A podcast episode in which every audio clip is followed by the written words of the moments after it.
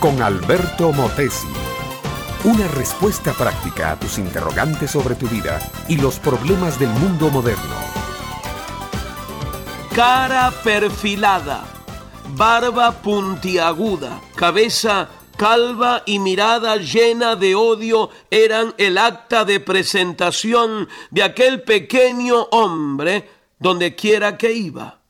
Cuando los hombres lo miraban, corrían a sus casas, pedían a sus esposas e hijos que huyeran mientras ellos le hacían frente. Ese frente siempre terminaba con ellos dando tumbos en la celda de una cárcel.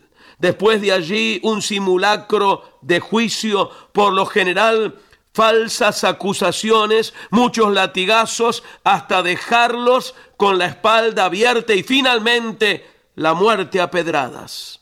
Este cuadro se iba repitiendo por donde quiera que aquel hombre iba.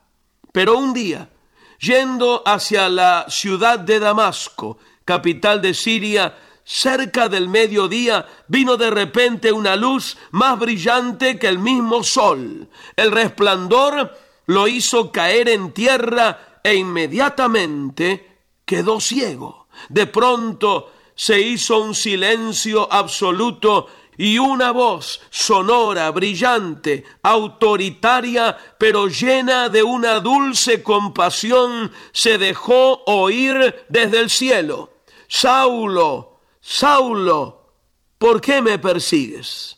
En ese momento todo el concepto que aquel hombre tenía de su nación, de su fe religiosa, de su Dios mismo, se le trastornó, porque él sabía que una luz más brillante que el sol significaba la presencia de Dios. Una voz viniendo del cielo no podía ser otra cosa que la voz de Dios. Él hubiera esperado que aquella voz le dijera, Saulo, mi hijo amado, estoy muy complacido por lo que tú estás haciendo para defender la religión verdadera. Pero no, eso no fue lo que oyó. El que hablaba dijo que Saulo lo estaba persiguiendo. Entonces el hombre se medio incorporó y dijo, Señor, ¿quién eres? Y la voz le contestó, yo soy Jesús, a quien tú persigues. Aquel hombre no lo dudó más. Jesús y Dios son la misma entidad. Jesús es Dios. Y entonces, a partir de ese momento, se puso incondicionalmente al servicio de Jesús. Luego llegó a ser, como tú sabes, el apóstol Pablo de Tarso. Sería muy fácil juzgarlo por lo que fue, pero muy pocos lo conocen así.